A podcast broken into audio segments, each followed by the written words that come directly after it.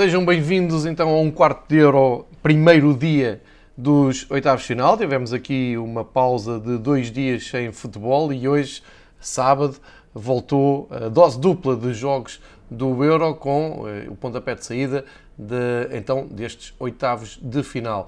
Hoje, dia 26 de junho, já temos dois apurados para os quartos de final. Obviamente também temos duas equipas a caminho de casa e não se pode dizer que tenha havido grande surpresa uh, nesta jornada dupla, mas a maneira como uh, se encontraram uh, estes dois apurados pode ser surpreendente, uma vez que a Dinamarca acabou por passar com uma goleada perante o país de Gales e a Itália precisou de prolongamento para eliminar a Áustria.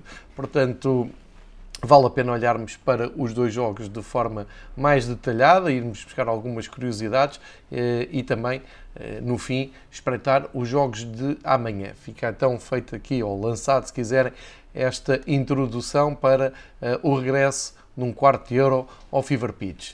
Comecemos então por falar do jogo que abriu o dia, às 5 da tarde, o uh, país de Gales, Dinamarca, jogado nos Países Baixos, na, na Arena de Amsterdão, agora chamada Johan Cruyff Arena, uh, e brilhou um jogador que conhece bem o, o estádio, aquele relevado. Estou a falar do homem que bisou e que abriu o caminho para o apuramento da Dinamarca, o, um jogador que, que esteve há algum tempo ligado ao Ajax, o Kasper Dolberg, que, enfim, marcou aos 27, marcou aos 48, praticamente resolveu o jogo e tem então essa ligação umbilical com o Ajax, eh, ele que eh, acabou por ir a jogo por eh, ausência do Poulsen, que pelo visto estava ilusionado e nem no banco estava, tal como o Daniel Vaz também não foi a jogo, nem, nem apareceu no banco.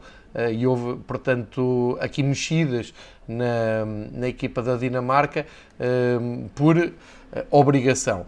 Vale a pena relembrar este torneio da Dinamarca, que começou, como todos se lembram, na, naquela véspera de Santo António, com, nesse sábado à tarde, com aquele momento dramático da queda do Eriksen. E eu não me lembro de uma campanha tão épica, com uma recuperação um, tão emotiva e ao mesmo tempo tão sensacional um, de, uma, de um momento dramático, parecia praticamente o fim da, da Dinamarca neste Euro, mesmo porque a Dinamarca, uh, depois do, daquele momento do Eriksen, volta ao jogo e perde com a Finlândia.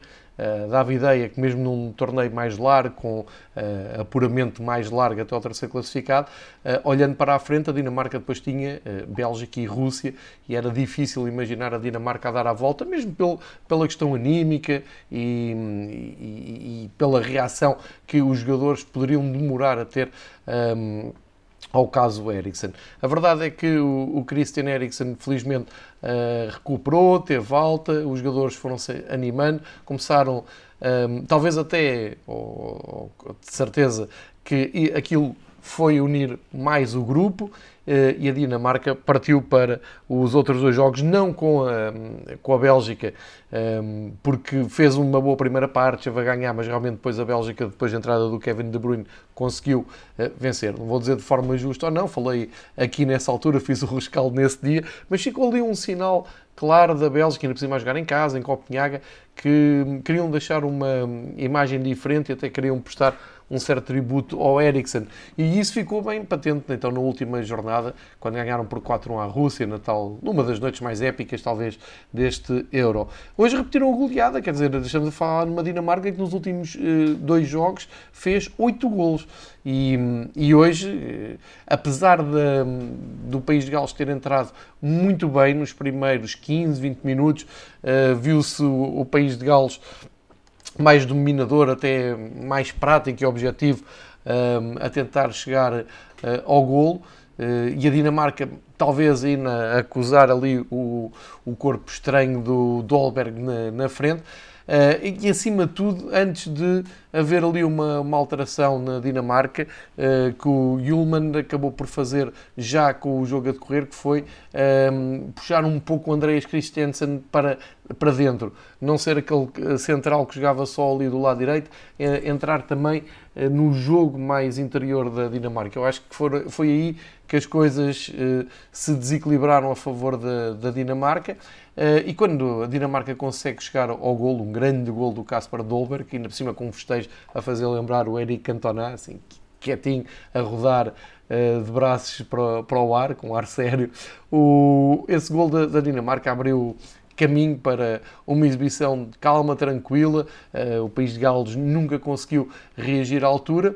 Uh, e, e, há que dizer que esta Dinamarca tem uma, um sistema interessante, que não, não foi assim que começou o, o europeu, não foi num sistema de três jogadores na linha central, uh, tinha começado num mais clássico 4-4-2 uh, e agora é que opta por jogar com, uh, como eu disse, o Andreas Christensen, o Simon Kjær e também o Westergaard numa linha 3, entregando ao, Larsen no lado direito e ao Mael, o ótimo lateral esquerdo, que é destro e que até fez um gol, o corredor esquerdo.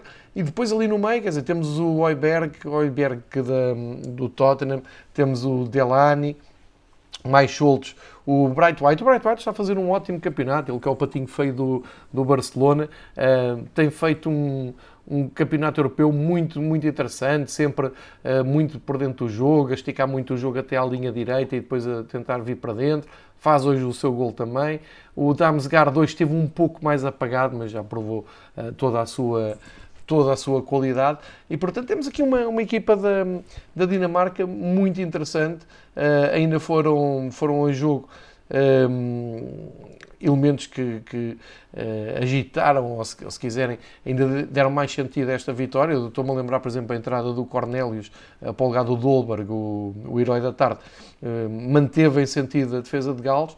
Uh, e, portanto, posso dizer que esta Dinamarca realmente apresenta uma equipa coesa, muitíssimo motivada, talvez a equipa mais motivada deste Euro neste momento, porque vieram literalmente de menos a mais, dando a volta a uma situação muito complicada e agora parece que estão a divertir-se e estão a aproveitar o momento e têm ali um objetivo claro de hum, homenagear o Eriksen. É uma bonita história, eu nem de propósito antes de, de enquanto não começou este jogo, às 5 da tarde, aproveitei para ver no Netflix um, o, o, filme documentário uh, do verão de 92, que conta a história de como a Dinamarca conseguiu ganhar esse europeu em 1992 na Suécia. Uh, aconselho a todos que tiverem interesse neste tipo de assuntos e que estejam a ouvir e estejam a perguntar um, se ainda vão ao tempo de ver, vejam porque a Netflix avisa que esse filme vai sair. E é um filme, não, não é uma série, nem é um documentário, é um filme mesmo. Uh, uma hora e meia, vê-se muito bem. Uh, e só está na Netflix até uh, eh, 9 de julho, se não me falha a memória, mas será sempre até o princípio de julho. Fica aqui também esta sugestão. Voltando ao, ao, ao, por outro, olhando para o outro lado deste, deste jogo, claro, todos os olhos estavam em Gareth Bale, Uh, que é o, grande líder deste, desta seleção. Um, há, há, aqui um caso curioso no fim, o Gareth Bale deu a cara, apareceu nas entrevistas logo a seguir ao jogo, mas uh, quando lhe perguntaram se este teria sido o seu último jogo pelo país de Gales, ele não respondeu e foi-se embora. Deixou o repórter uh, agarrado ao, ao, microfone a olhar para ele e não, não respondeu, deixando ainda mais aqui adensado o que é que é o futuro imediato. E recordo para estas seleções que sai, o futuro imediato é começar a pensar na fase de qualificação para o Mundial. Vamos ver se continuamos a ter Gareth Bale como capitão de Gales. Há uma curiosidade, o Danny Ward, que uh, é o guarda-redes do país de Gales, é suplente do Schmeichel no Leicester. Eu não me lembro do, numa fase final europeu ou mundial, termos os dois guarda-redes da mesma equipa a jogar um contra o outro, uh, sendo claro que um é, é, titular e o outro é suplente. Aconteceu hoje, é esse caso é engraçado. E a, a, o país de Gales, enquanto teve, enquanto conseguiu baralhar as contas ao, à Dinamarca, enquanto a Dinamarca não acertou uh, com, o tal, com o reposicionamento do Christiansen, o país de Gales pareceu-me estar até perto de conseguir chegar à, à vantagem. Hum, é um, um, futebol mais direto, mais físico, à procura da altura do Kiefer Moore, uh, o Ramsey à procura das segundas bolas, o Daniel James imprimir muita velocidade pela direita, o John Allen, já não, o Joe Allen não se, não se aventura em grandes correrias, mas marca ali bem o, a zona do meio campo, o Morel anda um pouco mais à frente e depois sempre aquela, uh, aquele apoio na, nas aulas do Roberts, o Ben Davis e claro, o Garrett Bale sempre à espera de tirar ali um coelho da cartola, mas infelizmente para, uh, até para, para o resto do jogo, uh, o País de Gales sentiu muito o gol e depois aconteceu, os outros gols aconteceram com a naturalidade. Fica Fica os elogios para o País Gales, fez algo extraordinário, que é, passou a fase de grupos novamente, não vai repetir uh, a grande epopeia de 2016, mas deixa um, sinal positivo. Uh, olha, comparando, por exemplo, com a Escócia, não é? Que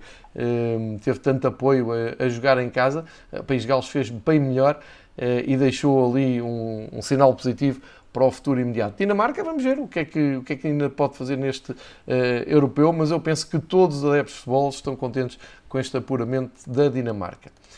Tempo agora para falar do, do jogo da noite uh, e para o, para o jogo da noite, para o apuramento da Itália. Podemos começar pelo fim, quer dizer, o apuramento de Itália não surpreende ninguém. O que surpreende é ter sido um prolongamento. Uh, e deixem-me dizer que a Itália não ganhava um prolongamento, não saía vencedora de um prolongamento desde que foi campeão do mundo em 2006 na Alemanha. Todos os outros prolongamentos nas fases finais a seguir eh, em que se viu envolvida acabou sempre por, cair. Hoje acabou com esse fantasma, mas a verdade é que esperava mais nestes 90 minutos. Ora, é verdade que a Itália terá tido aqui uh, erros próprios. Uh, eu, enfim, tenho que ser coerente com aquilo que disse nos outros jogos da, da Itália. acho que Mancini, quando levou para jogo uh, o Verratti e o Barella, prescindindo o, do, principalmente do Locatelli, parece-me que traiu um pouco Uh, se calhar aqui a, a, palavra é muito forte, mas não encontro outra, traiu um pouco aqui uh, aqueles princípios da bela Itália que nós falámos. Preferiu o Marco Verratti, que é um ótimo jogador, como é evidente, uh, por coincidência ou não, a Itália não conseguiu ter uh, o controle do jogo grande, eu, eu, diria, durante os 90 minutos. Ou seja, há uma primeira parte em que a Itália foi superior, a Itália criou mais oportunidades, pareceu estarem confiantes e estarem confiantes acima de tudo que iam conseguir chegar ao gol mais tarde ou mais cedo.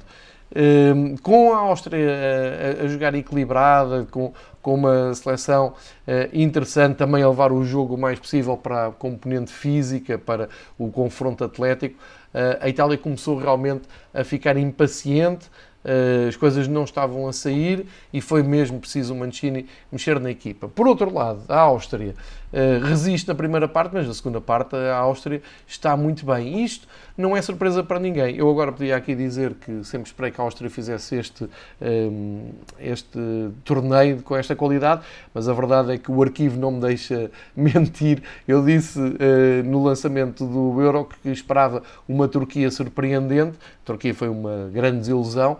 Um, e talvez no lugar da Turquia eu, eu, na altura deveria ter apontado a Áustria, um, mas não estava a ver como é que a Áustria ia conseguir jogar a este nível. Conseguiu, Uh, em jeito de brincadeira pode dizer que isto foi uma Itália contra uma seleção muito decente da Bundesliga, porque estes jogadores da Áustria, como eu já disse aqui, uh, jogam quase todos na Bundesliga, sendo que a Áustria tem mais jogadores no campeonato alemão que a própria Alemanha.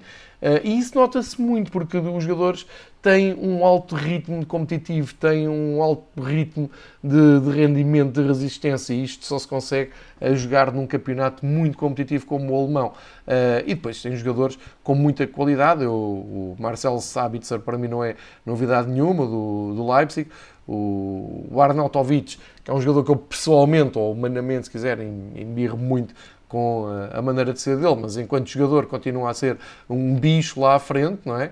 Uh, e, e, por causa disso foi, foi a aposta do, do seu selecionador. Mas o campeonato que o número 10, o Florian Grilic, fez, uh, enfim, dá que pensar se ele vai continuar no Offenheim. Por exemplo, o jogo resistente que o Schlager, o 23, fez é, é incrível. Os, o Leiner e o Leimer, que fazem ali o lado direito, um, também são de um pulmão uh, inesgotável. E depois, claro, o David Alaba, que agora vai para o Real Madrid. é um líder a jogar ali no corredor esquerdo. Ele no início do Euro estava desajustado, estava posicionado no, no centro da defesa e o Franco Foda lá percebeu que tinha que lhe dar ali o lado esquerdo. Portanto, só elogios para a Áustria. A Áustria fez um ótimo europeu, hoje fez um grande, grande jogo. Não me digo que tenha sido injusto, mas na segunda parte a Áustria, por duas vezes, uh, poderia ter chegado ao gol. Uma vez chegou mesmo, com o gol do Arnautovic, que se precipitou a mandar calar aquele lado do estádio nos festejos, estava fora de jogo e o gol é anulado, mas foi por muito pouco, foi por centímetros. Ou seja, se essa bola da Áustria entra, mesmo se, se o gol do Arnautovic é, é válido, se não está aqueles centímetros uh, fora de jogo, não sei o que é que poderia ter trazido ao jogo e não sei como é que a Itália poderia dar a volta ao jogo, porque nós estamos a falar depois de um 0-0 aos 90 minutos. Estava um 0 já há poucos minutos, não era há poucos minutos, mas já com o jogo bem adiantado. Um, tenho aqui apontado que o gol, este gol foi uh, anulado aos 67 minutos, portanto não havia assim tanto tempo por, por jogar. E depois aos 76 o Liner poderia ter uh, tido um penalti a, favor, outra vez por fora de jogo não foi tirado o penalti, portanto a Itália foi duas vezes uh, salva pelo, pelo VAR Uh, e talvez isso tenha pesado muito depois nas contas, mesmo porque a qualidade que a Itália tinha no banco não tinha nada a ver com as opções que a Áustria tinha. Basta dizer que entre o minuto 67 e 84, o Mancini, quando teve que mexer na equipa, lançou lá para dentro o Locatelli, o Pessina, o Belotti e o Chiesa. E destes quatro, dois marcaram uh, os golos no, no prolongamento. Portanto, a qualidade um, eh, em termos de quantidade não tem comparação absolutamente nenhuma, o que me faz aumentar os elogios para a resistência uh, austríaca, mas faço aqui um reparo. Uh, não gostei de ver o, o Kalajdzic tanto tempo no banco. Uh, ele só entrou no prolongamento, já aos 7 minutos de prolongamento. Eu acho, eu percebo o Arnautovic, eu percebo também o bom jogo que o avançado que agora está na China estava a fazer, mas se é verdade que eu falhei na, no lançamento do Euro, na grande, eh, aquela que poderia ser a surpresa do campeonato, lembro-me ter destacado o Sasa Kalaidzic como o possível jogador revelação deste campeonato, porque gosto muito dele, daquilo que vejo na Bundesliga no Stuttgart, uh, e acho que devia ter tido mais hipóteses, mais, mais tempo de jogo, e hoje devia ter entrado muito mais cedo. Fez o seu gol, fica aqui esta eh, um, compensação, esta consolação para o Fever Pitch, termos uh, falado no Kalajdzic uh, muito cedo, antes de, quando olhámos para esta Áustria, mas a vitória da Itália não, não merece reparo, porque uh, foram fortes no prolongamento, o Federico Chiesa faz o primeiro gol, tira um grande peso de cima de toda a seleção italiana.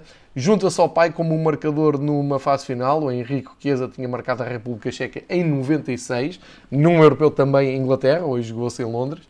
Uh, e, e, neste caso é a primeira vez que um pai e um filho marcam numa fase final do europeu, um dado curioso. Outro dado curioso é que a Itália bateu uh, o seu recorde de uh, não sofrer golos, mais de 1100 minutos, 1144 minutos, estou a dizer de cabeça, não sei se é bem este o tempo, e também prolongou a sua série de invencibilidade, portanto, grandes números para, para o Mancini. Mas mais importante que os números, que como se viu hoje, valem o que valem, se aquele gol do Arnautovic é, é válido, lá se o recorde e invencibilidade e isso tudo, e era a Itália a fazer as malas, não, não aconteceu. O, o Matteo Pessina depois confirmou uh, esta vantagem, chega aos 2-0. Uh, eh, lá está, aos 114 o Kalajdzic faz um ótimo gol, um excelente gol, uh, mas já não deu para a Áustria ir ao 2-2 e forçar os penaltis. Foi um ótimo jogo de, de, futebol, foi mais, muito mais emocionante que o jogo da tarde da Dinamarca e se calhar esperava-se até que fosse ao contrário,